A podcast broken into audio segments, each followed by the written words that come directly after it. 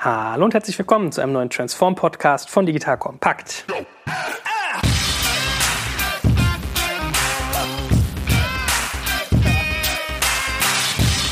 Mein Name ist Jörg Kaczmarek und ich sitze hier heute wieder mit dem guten Hinek. Moin Hinek. Tag, Tag. Äh, ich verfalle da gleich in norddeutschen Schnack, ne? wie man in deinem Namen, der lädt dazu ein. Wir hatten Hinak ja schon hier mit dem Thema Storytelling. Also wir haben ja schon mal darüber berichtet, wie man eigentlich die eigentliche Mission, die man verfolgt und Vision des Unternehmens sowohl intern wie auch extern kommuniziert.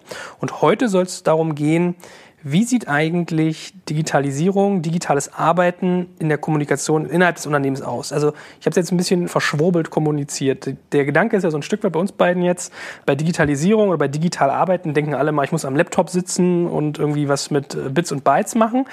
Das meinen wir gar nicht, sondern mehr als Kulturgedanken, wenn man jetzt sich digital aufstellen will, wie kriege ich eigentlich eine digitale Kultur kommunikativ in meinem Unternehmen ins Doing, in den Arbeitsprozess. So, darum soll es heute gehen. Wir werden also über Tools reden, wir werden aber auch über Sachen wie Leadership reden, über Raumgestaltung. Also da gehört ja ganz viel dazu, um im Prinzip, vielleicht finden wir im Verlauf des Podcasts auch noch ein besseres Wort als digital arbeiten. Das trifft es, glaube ich, noch nicht ganz. Man könnte innovativ sagen, digital modern. Mal schauen. Aber bevor wir das tun, sag doch noch mal einen ganz kurzen Satz zu dir. Stell dich mal kurz vor, was du so tust und dann legen wir fleißig los. Ja, danke erstmal für die Einleitung. Also, ich bin Hinak Landmann. Ich bin bei Fissmann als Creative Director. Ich habe das im letzten Podcast schon kurz erzählt. Es ist ein bisschen besonders, dass in einem Industrieunternehmen es so eine Position gibt. Das hat sich auch einfach erstmal so ergeben. Das Spannende ist, dass ich da an vielen Schnittstellen für das Storytelling verantwortlich bin und mich da mit ganz vielen spannenden Themen beschäftigen kann. Unter anderem eben auch genau mit der Transformation unseres Unternehmens, die gerade an vielen Ecken so ganz gut funktioniert. So haben wir das Gefühl. Sehr gut. Also du bist Schnittstelle in ganz viele Richtungen. So und heute soll es wie gesagt mal darum gehen, dass wir versuchen zu nachzuvollziehen, wie das eigentlich im, im, täglichen Doing aussieht. Also wie arbeitet man eigentlich miteinander, wenn man digital arbeiten möchte? So. Wie gesagt, es geht nicht nur darum, welche Apps ich jetzt verwende, welche Tools, äh, wie ich meine Kalendereinstellungen irgendwie synchronisiere, sondern auch so um das Miteinander. Und vielleicht fangen wir mal ganz grundsätzlich an, indem wir mit dem Raum beginnen. Also Kommunikation und auch digitale Kommunikation beginnt ja beim Raum. Wie geht ihr denn dieses Thema an? Wie muss ich mir eure Büros vorstellen? Also ich habe sie ja schon gesehen, deswegen muss ich sie mir nicht vorstellen, aber der geneigte Hörer vielleicht. Was habt ihr für eine Philosophie, wenn ihr das Thema Raum in Bezug auf digitales Arbeiten seht? Also zunächst einmal muss ich dazu sagen, dass wir da noch am Umbauen sind. Also unsere Räume sind noch gar nicht so existent. Wir haben bisher auch eher die Übergangslösung, was auch typisch für digital ist, dass man erstmal Prototypen baut, dass man versucht, eine Raumsituation an den Leuten zu testen. Wie funktioniert denn das Arbeiten da? Wir haben zum Beispiel in unserem Hauptsitz in Allendorf in Nordhessen da gibt es eine Kantine, die ist ganz klassisch und da stehen jetzt neue Kantinenmöbel, die von den Mitarbeitern getestet werden. So eine kleine Insel ist das einfach im Raum und da findet man eben sehr viel heraus, von dem man vielleicht auf der Theorieebene denkt, oh, das ist total förderlich und super. Und dann kommen die Mitarbeiter und sagen aber, nee, also wohlfühlen tue ich mich jetzt hier nicht so. Und da muss man auch irgendwie gucken, was will man damit bezwecken, weil letztendlich geht es ja darum, glaube ich, bei einer Raumsituation, dass man den Mitarbeiter in seiner Arbeitssituation am besten unterstützt. Also deshalb ist auch ein einzelner Raum eine Lösung, ist halt selten jetzt genau die Lösung, die wirklich für jeden Mitarbeiter oder für jede Tätigkeit, die er hat, ideal ist.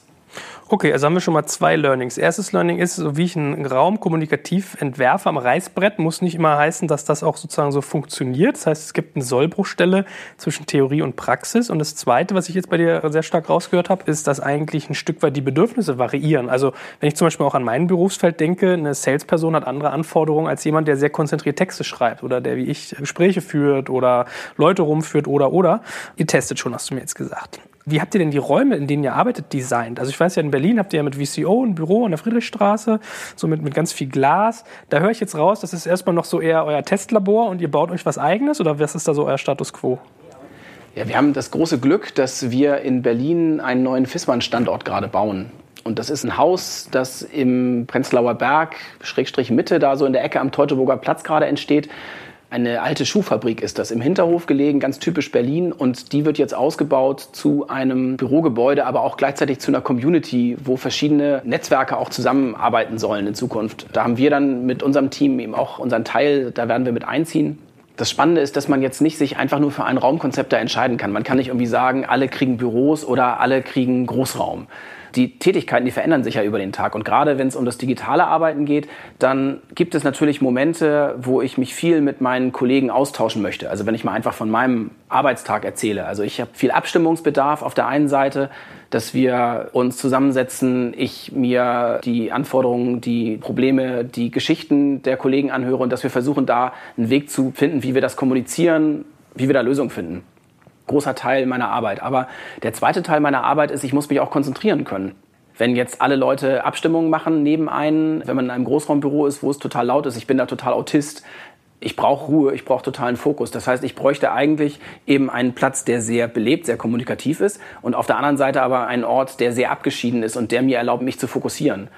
Und Untersuchungen, die gehen eben auch genau in die Richtung. Es wird ja viel Großraumbüro Atmosphäre angelegt. Seit den, weiß ich nicht, 50ern, 60ern, 70ern, glaube ich, gibt es diese Konzepte schon. Eine Studie, die ich mal gelesen habe, die sagte aber auch, die Leute interessiert gar nicht mehr noch mehr Kommunikation, was ursprünglich so die Idee dahinter war, sondern die Leute sehen sich eigentlich nach mehr Ruhe.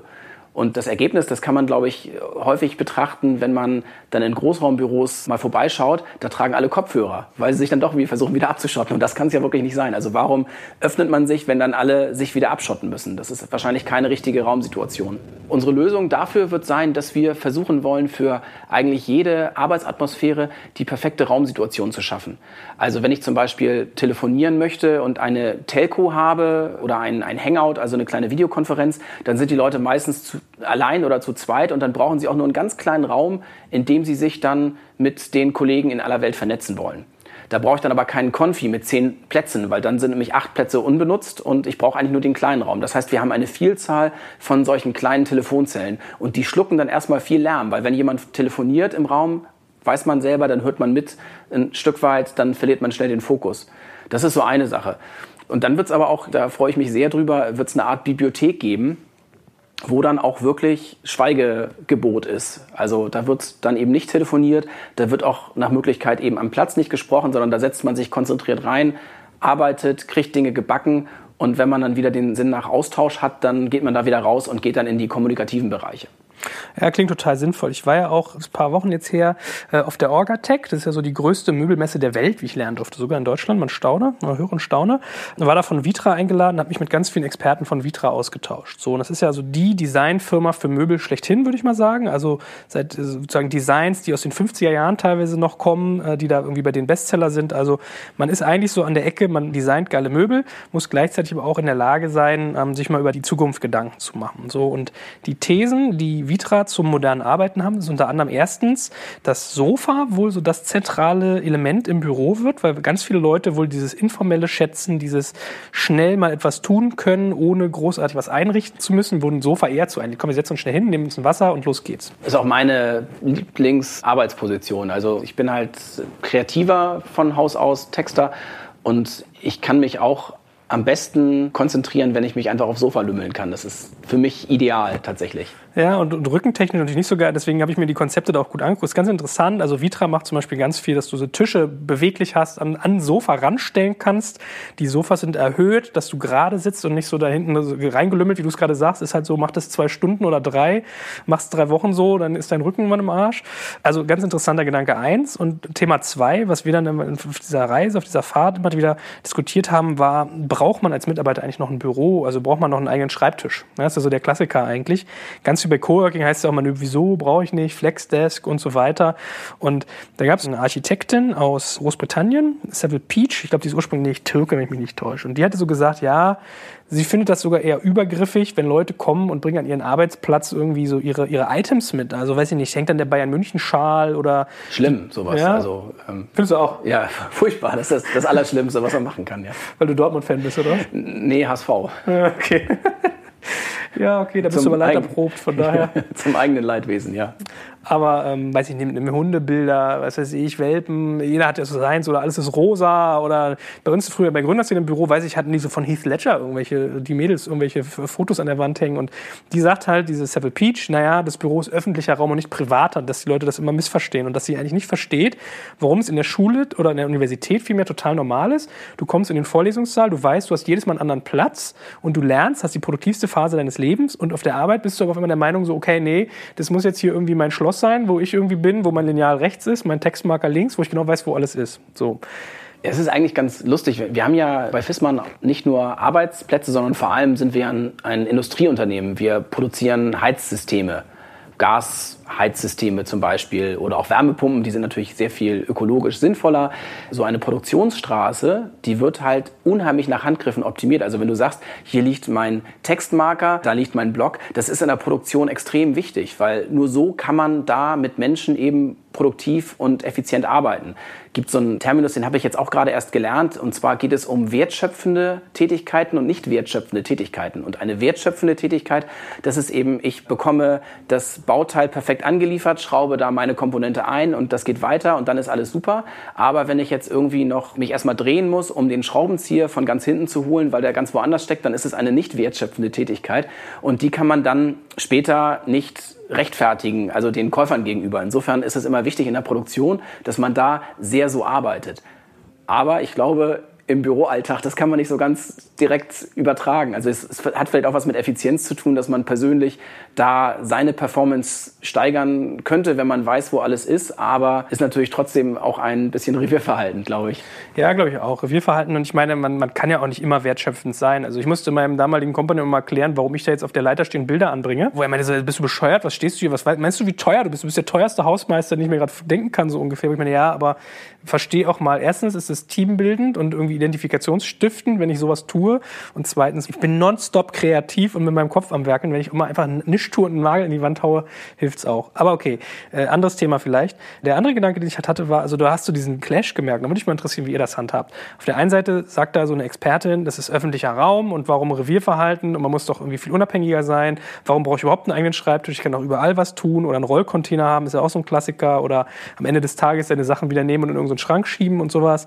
Ähm, auf der anderen Seite merke ich aber, dass ganz vielen Leuten das unangenehm ist, dass das ein unschönes Gefühl für die macht. So, wie, wie erlebt ihr das? Ich glaube, das ist eine totale Typenfrage, vor allem eine Frage der Gewöhnung. Also ich habe zum Beispiel in unserem Büro hier in Berlin gar keinen festen Arbeitsplatz, weil ich eh 90 Prozent der Zeit entweder in Besprechungen, in Meetings irgendwo sitze oder ich suche mir einen abgeschlossenen, ruhigen Ort, wo ich gut arbeiten kann. Und das ist aber nicht der Schreibtisch im Großraumbüro, habe ich ja gerade schon erzählt. Das ist einfach kein Ort, an dem ich konzentriert arbeiten kann. Das ist so die eine Seite, aber es gibt eben auch Kollegen von mir, die brauchen das sehr, sehr genau. Die brauchen ihren Raum, an dem sie sich dann ausbreiten können. Diese alten Statussymboliken, Fensterplatz zum Beispiel. Oh, ganz wichtig. Ne? Fensterplatz und wenn bei uns die Arbeitsplätze ein bisschen neu verteilt wurden, weil wir unheimlich schnell wachsen und wir immer irgendwie gucken mussten, wie können wir uns da dann besser zusammensetzen, wie können wir sinnvoll Teams woanders hin auslagern, weil der Platz nicht ausreicht. Das heißt, da ist immer ständig Bewegung, immer großes Politikum. Die Frage, was passiert mit den Arbeitsplätzen? Was passiert jetzt mit meinem Arbeitsplatz? Arbeitsplatz. So. Und ich glaube aber, dass sich der feste Arbeitsplatz schon ein Stück weit überholt hat. Wenn ich einen festen Arbeitsplatz hätte und zu 90 Prozent der Zeit nicht da sitze, dann kostet der zwar Geld, der Arbeitsplatz, aber er wird ja gar nicht genutzt. Das heißt, es ist auch betriebswirtschaftlich, es ist totaler Quatsch, das so einzurichten. Da ist es sinnvoller, wenn man flexible Einheiten hat, wo die Leute sich dann einfach hinsetzen können und idealerweise versucht, die Leute eben so mitzunehmen und denen das zu erklären und zu sagen, ihr habt davon einen Vorteil. Ich glaube, das ist das Allerwichtigste, wenn man sowas einführt, ein großer Umschwung für jedes Unternehmen und für jede Mitarbeiter, wenn man sagt, wir stellen von festen Arbeitsplätzen auf flexible Arbeitsplätze um. Aber da musst du den Leuten halt klar machen, da ist ein Mehrwert für euch da. Es wird euch helfen, es wird dir persönlich helfen, besser zu arbeiten. Und dann hat man vielleicht eine Chance, dass die Leute das akzeptieren. Da müsste man ja eigentlich sagen, wenn ich in der Digitalisierung mich befinde und irgendwie mein Unternehmen wandeln will, soll es als erstes mal umziehen. Ne? So das ist tatsächlich was, was Organisationstheoretiker raten. Ganz einfach, Echt? weil okay. einfach einen daran hindert, Legacy mitzunehmen. Alle fangen bei Null an, jeder muss sich so seinen Platz neu suchen. Jeder muss sich mit dem Neuen erstmal auch abfinden, sich daran gewöhnen, aber das macht es den Leuten dann auch ein bisschen einfacher weil hm. es eben noch nicht die festen Abläufe gibt. Und außerdem, das Spannende an so einem neuen Büro ist ja auch, dass es erstmal auch im Denken komplett neu für alle. Die Situation ist für alle gleich neu. Das hilft dann sehr, dass sich die Leute damit abfinden. Und eine Sache, die bei Fissmann jetzt äh, tatsächlich neu eingeführt wird und die ich besonders toll finde, ist, dass die Chefs keine Büros mehr haben. Also bei uns klassisch in Allendorf im Headquarter aktuell noch gibt es eine Chefetage, gibt es Chefbüros, wie wahrscheinlich in jeder anderen Firma auch das üblicherweise so ist. Aber gerade die Chefs, gerade die Führungskräfte, die sitzen ja noch weniger am Schreibtisch oder noch weniger im Büro als ihre Mitarbeiter. Es gibt da Studien, wonach ein Arbeitsplatz einer Führungskraft in der Regel nur in 10 Prozent der Zeit genutzt wird. Kostet aber jeden Tag 24-7 selbst wenn die Leute Urlaub haben, wenn Wochenende ist, wenn die Leute schlafen, dann kostet so ein Arbeitsplatz ja trotzdem Geld, weil die Miete ist bezahlt, da ist ein Schreibtisch, der ist irgendwie bezahlt. Das sind so Kosten, die laufen die ganze Zeit, aber nur in 10 Prozent der Zeit tatsächlich wird daran gearbeitet. Das heißt also, allein betriebswirtschaftlich ist es schon mal totaler Quatsch, dass Führungskräfte ein eigenes Büro haben. Ne? Aber es ist natürlich auch so der Machtbereich. Das ist mein Schreibtisch, das ist so ein bisschen wie bei Game of Thrones. Ein festes Büro ist nicht wie bei Game of Thrones mein festes Reich oder die Insignien meiner Macht, sondern das, ist, das muss was Funktionales sein für die Leute.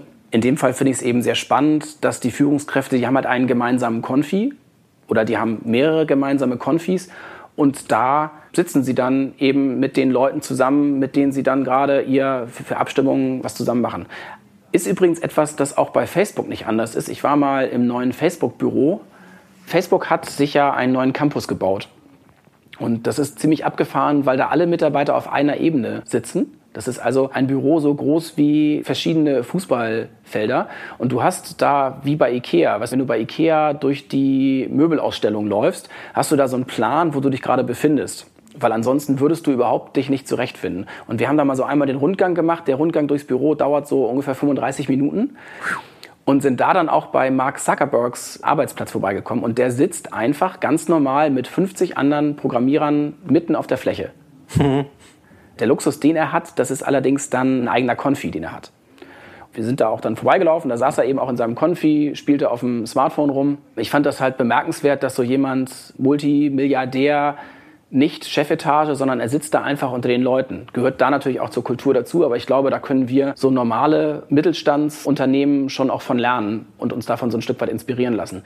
Und ich bin halt ganz stolz auf unser Unternehmen, dass die Führungskräfte das eben auch so mitmachen und sagen, okay, es macht Sinn, dass wir mit gutem Beispiel vorangehen und sagen, wenn wir von unseren Mitarbeitern erwarten, dass sie ihre festen Arbeitsplätze ein Stück weit aufgeben, weil wir glauben, dass das effizienter ist, dass die Leute halt besser arbeiten können, gehen die Führungskräfte mit gutem Beispiel voran. Finde ich fantastisch. Okay, also nicht Wasser predigen, Wein trinken, sondern seine eigene Mediziner schlucken, um mal zwei Sprichwörter zusammenzuwerfen.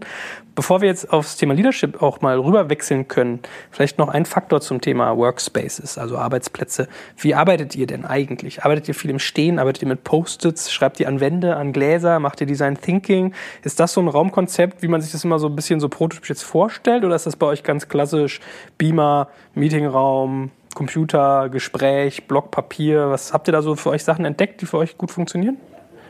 Ja, wir haben eine Design Thinking Abteilung bei Fissmann und die bestimmt schon sehr das Arbeiten in den einzelnen Teams auch. Also nicht, dass die immer dabei sind, aber dieses etwas klischeehafte Arbeiten mit Haftis, so wie sie bei uns heißen, ist schon etwas, was ich auch da erst richtig gelernt habe. Ich habe immer eigentlich als Texter früher so mit Block und Papier oder mit Computer gearbeitet, aber dieses gemeinsame Arbeiten und gleich eben die Ideen zack irgendwo an die Wand kleben, das hilft schon ungemein, vor allem weil man da auch mal sehr gut sortieren, strukturieren kann. Also man hat eben ganz viele Gedanken und dann packt man eben die Sachen, die zusammengehören in eine Folge zum Beispiel und das kann man halt mit so diesen Klebedingern echt gut machen. Das heißt, bei uns ist immer alles, die Glaswände sind immer vollgeklebt, weil alle irgendwie an ihren Projekten so arbeiten. Was auch spannend ist, weil wir gerade ja noch nicht umgezogen sind ins neue Büro, das ist eine unfassbare Raumnot gerade, oder es war so zwischenzeitlich, jetzt wird es besser, weil wir noch eine Ausweichfläche bekommen. Da wird wirklich jeder Raum zum Meetingraum, also auch das Getränkelager zum Beispiel, das, das wird dann zum Telco-Raum. Sehr beliebt, weil da eben dann ansonsten keiner ist. Ich habe auch schon Leute auf dem Zwischenraum vom Büro, Feuerschutztür und dann neben, das war so der, der Vorraum, wo es ins Treppenhaus ging da haben dann auch schon Leute ihre Workshops abgehalten, weil wir gerade keinen Platz hatten. Das wird halt sehr hands-on gemacht. Wir, wir versuchen aus der Situation das Beste zu machen. Ist ja auch eine kreative Form des Zusammenarbeitens. Ja, Not macht erfinderisch, ne? Auf jeden Fall. Ich weiß, ich habe bei euch ganz viele Podcasts im Serverraum aufgenommen. Also ich weiß, wovon ihr redet, ja? So mit Putzmittelduft und warmer Luft um mich rum. Es war schon äh, lustig, hat Spaß gemacht. Ist ja dadurch auch irgendwie, äh, wie soll man sagen, verbindungsstiftend, ne? Also schafft ja irgendwie Identifikation. Bei mir geht es ganz oft so, ehrlich gesagt, äh, weil ganz viele Leute kommen irgendwie und sehen, wie wir so arbeiten und wundern sich mal sagen, ja, du bist so der Digitale schlechthin du arbeitest so viel haptisch, so viel mit den Händen. Und ich sage, ja, absolut. Also ich brauche das total. An die Wand schreiben, Gläser schreiben, Post-its, weiß ich nicht. So. Ja, ja, digital heißt ja auch nicht Laptop oder, oder Internet, E-Mail, also schon gar nicht so, sondern digital ist ja vor allem eine kulturelle Frage dass man zusammenarbeitet, dass man auch crossfunktional zusammenarbeitet, hat den Hintergrund, dass die Herausforderungen, die wir zu lösen haben, die sind halt so viel komplexer geworden. Das ist ganz spannend, weil eigentlich die Menschen, die wir von unseren Services, unseren Lösungen überzeugen wollen, die wollen halt nicht mehr ein Produkt haben, sondern die wollen halt eine Lösung haben. Das ist was Unterschiedliches. Und eine Lösung schließt halt heutzutage eine Hardware, also zum Beispiel die Heizung, aber gleichzeitig auch die intuitive Bedienung, die zum Beispiel per App über ein Handy funktioniert. Das schließt das eine und das andere eben mit ein. Und das ist für uns natürlich eine riesen Herausforderung, auch eine riesen Umstellung geworden, weil wir eben nicht mehr einfach nur Produkte bauen, dass da Ingenieure tätig sind und sich über Materialeigenschaften Gedanken machen, um die Effizienz von so einem Gerät zu steigern, sondern gleichzeitig müssen wir gucken, okay, wie ist jetzt die Schnittstelle zu einer App zum Beispiel, zu einem digitalen Teil einer Lösung. Und das macht eben einerseits die Lösung für die Menschen soll super einfach sein, aber es macht es für die Leute, die das bauen, macht es immer schwieriger, weil die eben komplexer sind. Mhm. Und dafür muss man in crossfunktionalen Teams zusammensetzen von Anfang an. Also du musst immer eben jemanden aus dem klassischen Engineering haben. Du musst immer sehen, dass du jemanden aus dem digitalen Produkteteam mit dabei hast. Du musst außerdem idealerweise immer jemanden aus der Kommunikation dabei haben, weil du sehen musst, okay, wann müssen wir denn welchen Schritt auch tatsächlich an die User kommunizieren. So. Deshalb ist es so wichtig, deshalb ist digital arbeiten vor allem eben zusammenarbeiten. Und dann gibt es noch so einen dritten Aspekt von digital, der nicht zu unterschätzen ist, und das ist Transparenz. Das Spannende an der Welt heute ist ja, und das, da kann man eben so ein bisschen sagen, übergreifend, dass Wissen eigentlich unbegrenzt vorhanden ist. Ich weiß was gerade nicht, früher hat man geraten, heute googelt man. Und so ist es ja auch mit Wissen über deine Produkte. Also wenn du mit einem Produkt irgendwo draußen bist, du musst transparent, musst offen sein. Und genauso musst du das eben intern auch handhaben. Wenn du möchtest, dass die Leute alle partizipieren und das Produkt gemeinsam entwickeln, dann musst du auch deine Arbeitswege auch offen machen. Also zum Beispiel arbeiten in Silos, wie man das früher hatte. Das Engineering baut ein Produkt, stellt das dem Verkauf hin und der Verkauf, der kümmert sich dann weiter, wie das geht. Oder erstmal das Marketing und dann geht das an die Vertriebsleute. Das funktioniert heute nicht mehr, sondern du musst eben zusammenarbeiten auf allen Ebenen. Das ist eine Sache, die ja extrem wichtig ist. Und das Spannende ist, dass uns das Digitale auch wieder hilft, weil wir nämlich mit Tools dann da konkret auch Lösungen finden, die das transparent machen, die Informationen. Hm. Kann ich mir total gut vorstellen. Also es ist ja auch so, wenn ich an sowas wie OKR denke, da ist ja mittlerweile transparent, welches Team und welche Person welche Ziele hat und wie die aufeinander einzahlen, damit man das Ganze miteinander versteht. Dann lass uns Weiß das, das jeder, was OKR so, hoffe ich. ich, ich lustig ist jemand einen Podcast zu gemacht, der es nie on air geschafft hat. Muss ich mal irgendwann mal anderen mal erzählen, die Geschichte. Objectives and Key Results, eine Methode, die durch Google bekannt geworden ist. Danke, dass du mich darauf hinweist, dass man es mal erklärt. Ähm, eigentlich aber von IBM erfunden wurde und wo man halt sagt, es gibt bestimmte Objectives, die ich verfolge als Firma und äh, die wird mit Key Results jeweils unterlegt. Also wenn jetzt zum Beispiel mein Objective ist, ich will meine Podcast-Reichweite steigern, dann könnten meine Key Results irgendwie sein, Abonnentenzahl in Kanal X geht hoch, äh, Nachfrage der Werbung geht hoch und so weiter und so fort fort. Also im Prinzip Ziel plus konkrete Maßnahmen, an der ich es messe. So. Was ich daran so wahnsinnig toll finde an der Idee von OKRs ist, dass man die Unternehmensziele runterbrechen kann auf jeden Mitarbeiter. Mhm. Weil nämlich aus den Unternehmenszielen dann Teamziele abgeleitet werden und innerhalb des Teams bekommt eben jeder Mitarbeiter auch seine Ziele dann zugewiesen oder, oder idealerweise werden die eben gemeinsam besprochen, gemeinsam gesetzt.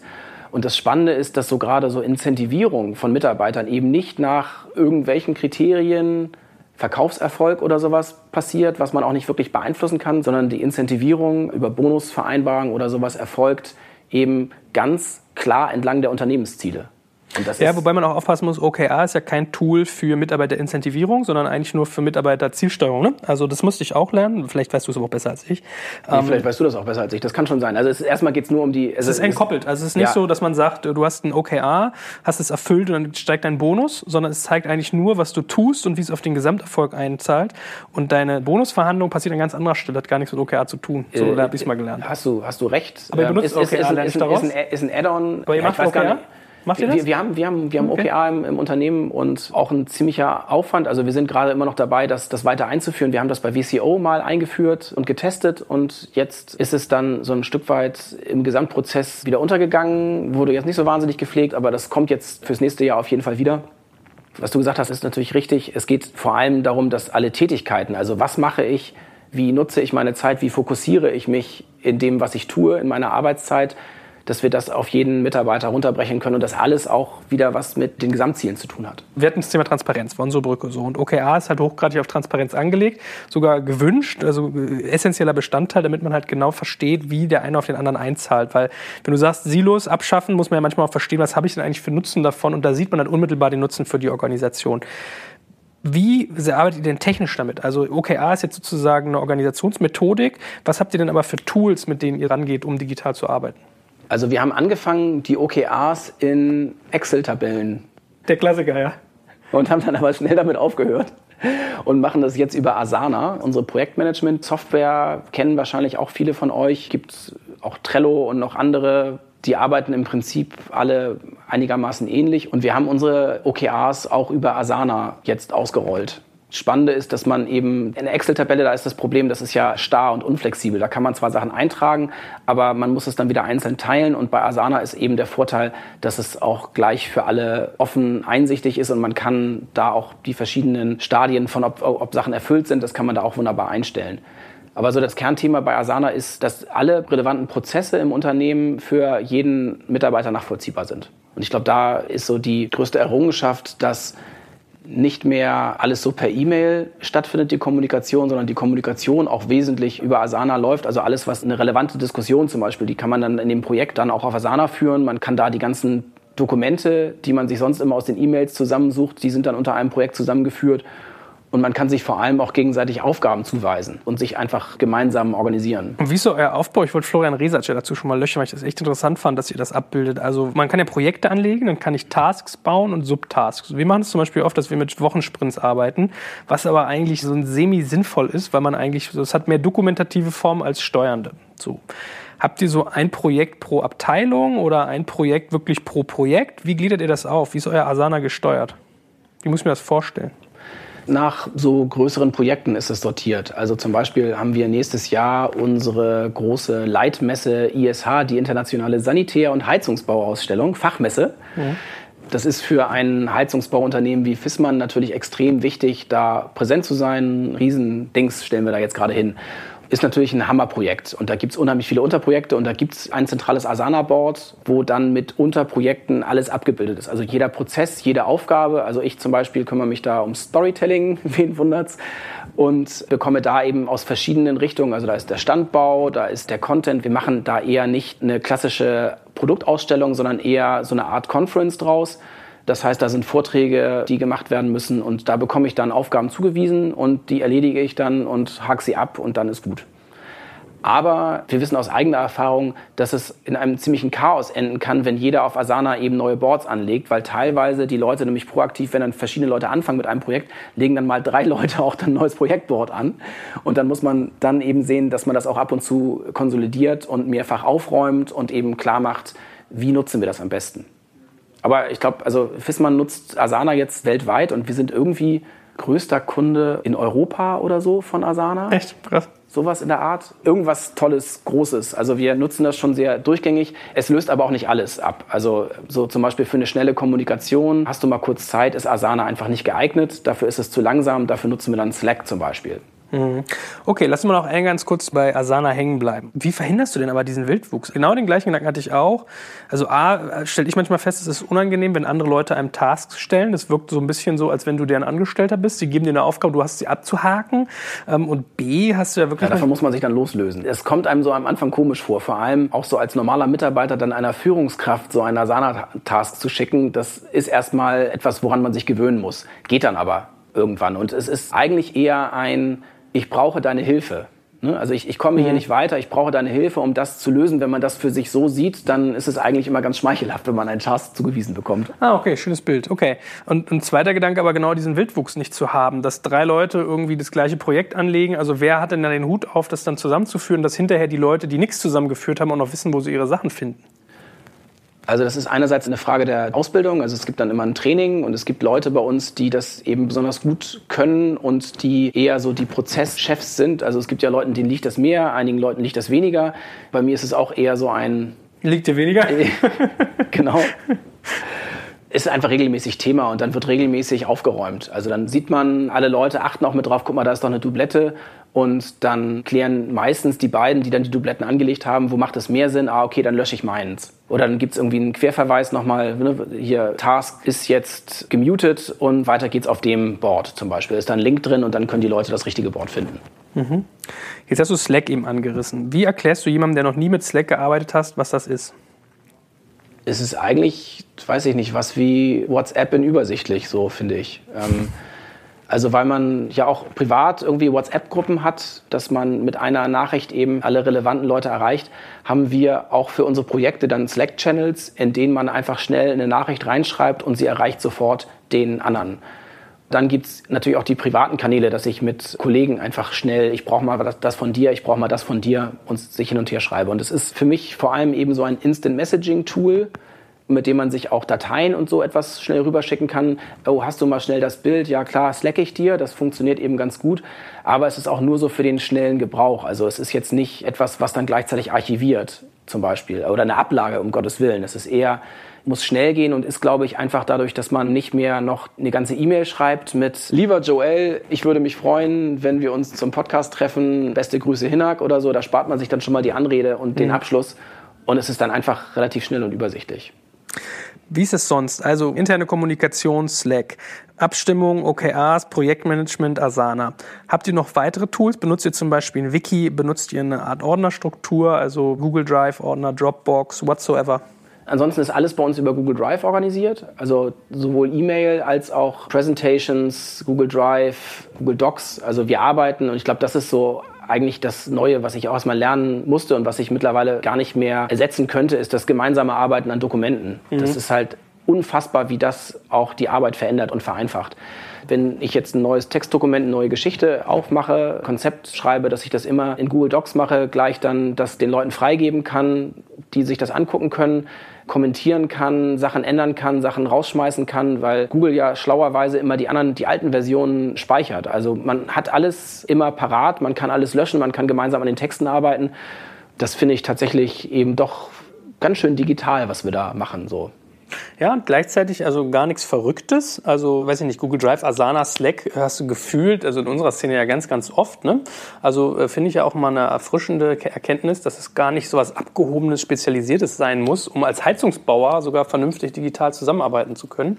Habt ihr manchmal Schmerz, so was so Datenschutz angeht, gerade Google, Datenkrake und so? Macht euch das Bauchweh?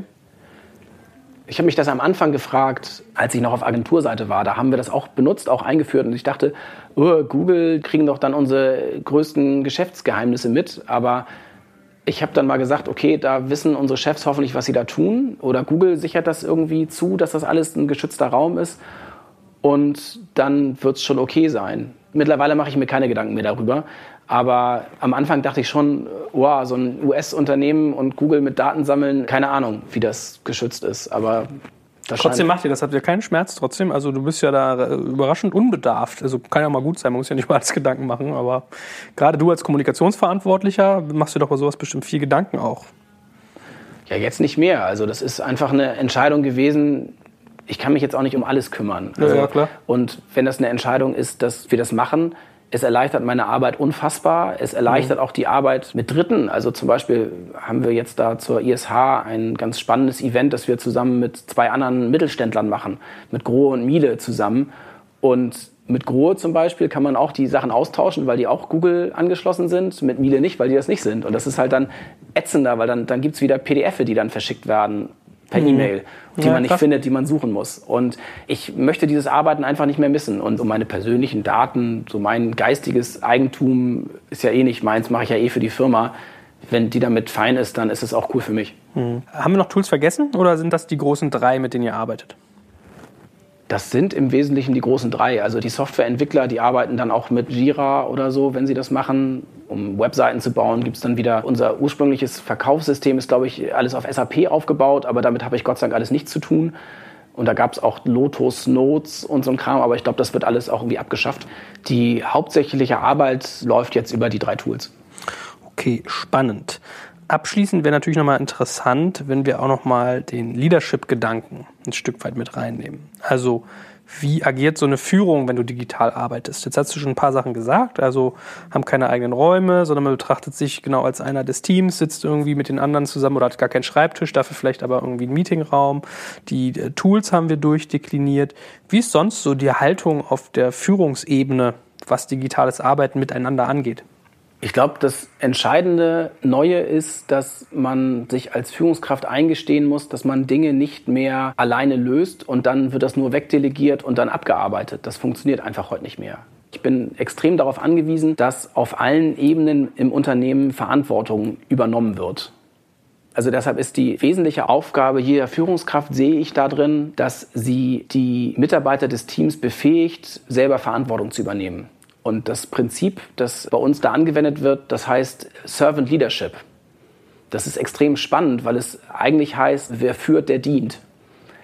Das ist etwas, womit sich jeder erstmal anfreunden muss vielleicht oder dass das jeder erstmal lernen muss, auch vor allem, was total anders ist als das, was man eigentlich gemeinsam unter Führung versteht. Also Leute denken ja bei Führung immer so ein bisschen eigentlich eher so bundeswehrmäßig. Ich bin derjenige, der hier sitze, der die Befehle gibt und dann wird das alles schön gemacht und wenn ich nicht da bin, dann fällt hier alles zusammen. Dann bricht die Truppe auseinander, wir verlieren den Krieg. Das ist aber heutzutage nicht mehr möglich, weil kein einziger Mitarbeiter in der Lage ist, wirklich alle Prozesse so zu organisieren. Dafür sind die Prozesse einfach zu komplex geworden.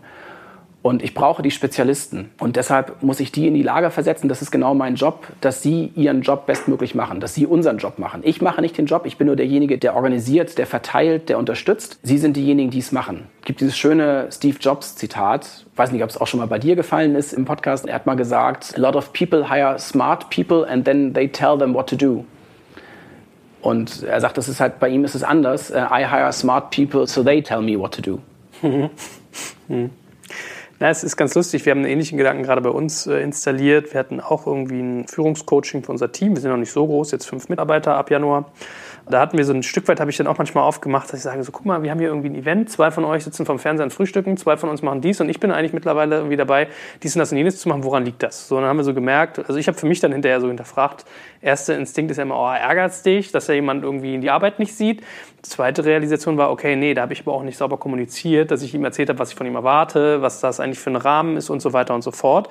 Woraufhin wir uns dann hinterher so den Leitsatz gegeben haben, äh, ich bin immer digital kompakt. Das heißt, wenn ich in meinem Berufsarbeit äh, oder in meinem Berufsleben tätig bin, bin ich immer im Sinne der Firma tätig, suche Verantwortung und übernehme sie auch. Cool. Man hat natürlich immer ein bisschen den Balanceakt, äh, wenn alle Verantwortung haben, hat keiner Verantwortung. Also du musst ja trotzdem so ein bisschen steuernd reingehen. Aber das ist eigentlich eine ganz lustige Erkenntnis und ich glaube, da hast du recht. Dieses Servant Leadership spielt ja so ein bisschen darauf ab, dass du eigentlich Enabler bist. Wenn, wenn manchmal Sachen nicht funktionieren, kannst du halt hingehen, kannst sagen, du hast nicht die Verantwortung übernommen, da dich zu erkundigen, was du tun sollst. Und du kannst auch bei dir mal selbst vor der Tür gehen und sagen, ja, ich habe aber auch nicht die Verantwortung übernommen, dir sozusagen das Wissen zu geben, das du brauchst. So. Es ist natürlich nicht so, dass dann jeder sich rausreden kann, ja, Joel, du hast mir ja nicht gesagt, was ich machen sollte, ja. sondern es basiert darauf, dass selbstständige, verantwortliche Menschen dann zusammenarbeiten. Also meine Mutter zum Beispiel sagt immer, mit offenen Augen durchs Leben gehen. Ist es nämlich genauso, wenn man etwas sieht, wenn man sieht, da liegt was auf dem Boden, hebt man das eben auf und sagt nicht, das ist mir scheißegal wenn es in so einer Firma unter halbwegs intelligenten Leuten schon nicht funktioniert, wie soll das dann irgendwie im Großen in der Welt passieren? Also das ist einfach, einfach etwas, was man dann auch tatsächlich von Leuten erwarten muss. Aber ich glaube, das kann man dann auch klar kommunizieren und die Leute schätzen dann ja auch so eine klare Ansprache. Mhm. Aber es ist eben auch wieder hier in so einer Beziehung dann natürlich auch komplex, weil einerseits bin ich als Führungskraft verantwortlich, die Leute zu beurteilen. Ne, das ist, ist so die Frage der Reports, also die berichten an mich und ich habe die disziplinarische Verantwortung und muss demjenigen, wenn es irgendwelche Verfehlungen gibt, dann auch mal klar sagen können, so geht es nicht. Oder ich muss auch anleiten und ihm auch sagen, hör mal zu, diese Arbeit entspricht nicht dem, was da rauskommen muss. Da müssen wir nochmal dran arbeiten, müssen wir nochmal eine Runde drehen. Aber es ist, geht eben darum, das immer so helfend und unterstützend zu vermitteln, dass den Leuten klar wird, okay, ich komme jetzt weiter, gerade mit dem. Ist, glaube ich, eine wichtige Unterscheidung. Also man muss ganz klar sagen, also man erzieht sein Team quasi zur Übernahme von Verantwortung und zur Proaktivität, also Verantwortung suchen und nicht abtreten. Gleichzeitig ist das aber auch nicht zu verwechseln mit disziplinarischer Verantwortung. Das heißt, es gibt schon eine Hierarchie, also es gibt meinetwegen jetzt kein hartes Organigramm, wäre so meine Vermutung. Kannst ja auch gleich mal was zu sagen, ob ihr auch in flachen kleinen Teams organisiert seid. Aber es gibt trotzdem Verantwortlichkeit für inhaltlich, auf der inhaltlichen Ebene, dass man was tut. Während es trotzdem halt sozusagen eine Zuordnung gibt, wer ist disziplinarisch dafür verantwortlich verantwortlich, wie was hier nach welchem Schema umgesetzt wird. Aber lass uns mal auf die Frage eingehen. Habt ihr sozusagen große Hierarchieebenen? Habt ihr richtig so Org-Charts oder habt ihr eher kleine flexible Teams? Wie ist das bei euch gebaut? Also wir sind ein Familienunternehmen, auch klassisch und natürlich gibt es überall auch dann Hierarchiestrukturen. Bei VCO gibt es die dann auch. Also da gibt es auch ein Organigramm. Da ist da Florian Resatsch, unser CEO von VCO. Das klingt immer lustig.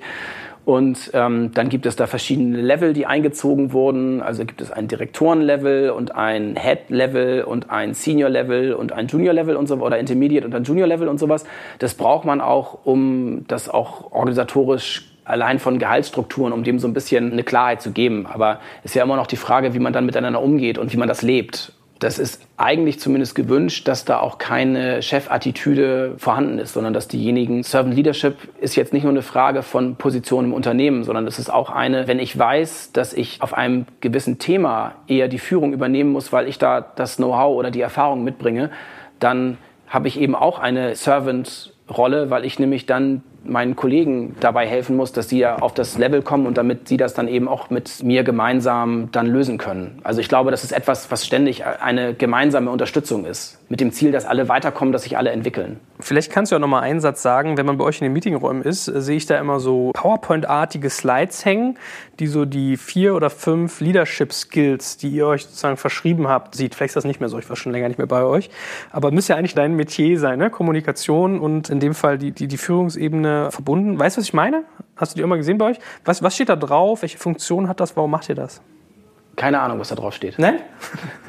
die hängen bei euch in den Videoräumen? Ja, ja, irgendwo, irgendwo hängt sowas, aber wenn es noch hängt, ich weiß es nicht. Aber jetzt so ein Führungskredo überall hinschreiben, das ist ja auch so ein bisschen so eine Start-up-Geschichte, dass es überall an den Wänden steht. Ich hatte auch mal gedacht, dass mir das total wichtig wäre, aber viel entscheidender ist, dass sich die Menschen so verhalten, glaube ich. Also mhm. viel entscheidender ist, dass ich als Führungskraft das lebe und dass ich weiß, wie ich meine Mitarbeiter unterstützen kann, dass ich die Werte, die wir teilen, vorlebe und dann versuche die Leute in die Richtung zu bekommen, dass jeder Mitarbeiter das Gefühl hat, er kann sinnvoll was beitragen und er wird gewertschätzt. Das ist, glaube ich, extrem wichtig.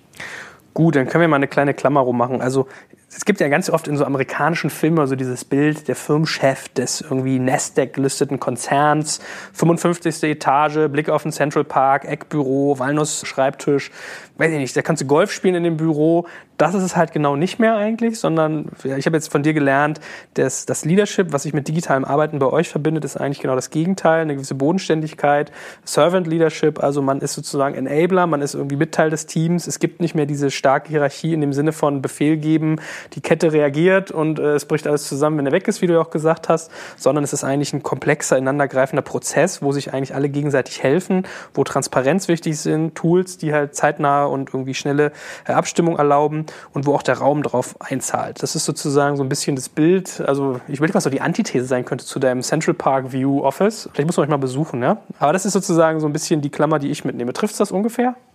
Ja, das, das kommt schon hin. Also es ist lustigerweise auch bei uns in der Friedrichstraße, wir sitzen da so direkt an der S-Bahn, so, wenn man eine Etage tiefer guckt, also wir sitzen an der fünften Etage und man fährt mit dem Fahrstuhl hoch und auf der Etage darunter, da sitzt eine PR-Agentur, so eher so ein bisschen klassisch. Und man sieht eben, wenn man mit dem Fahrstuhl hochfährt, sieht man so in die Chefbüros und da sitzt eben immer ein Mensch in einem großen Büro. Und davon gibt es so mehrere. Und jeder dieser Räume ist bei uns wahrscheinlich von zehn Leuten bevölkert. Also das ist einfach ist irgendwie eine andere Art und Weise, damit umzugehen. Na, könnte ja vielleicht für den einen oder anderen, der noch hier mit Walnussholztisch unterwegs ist, eine Anregung sein.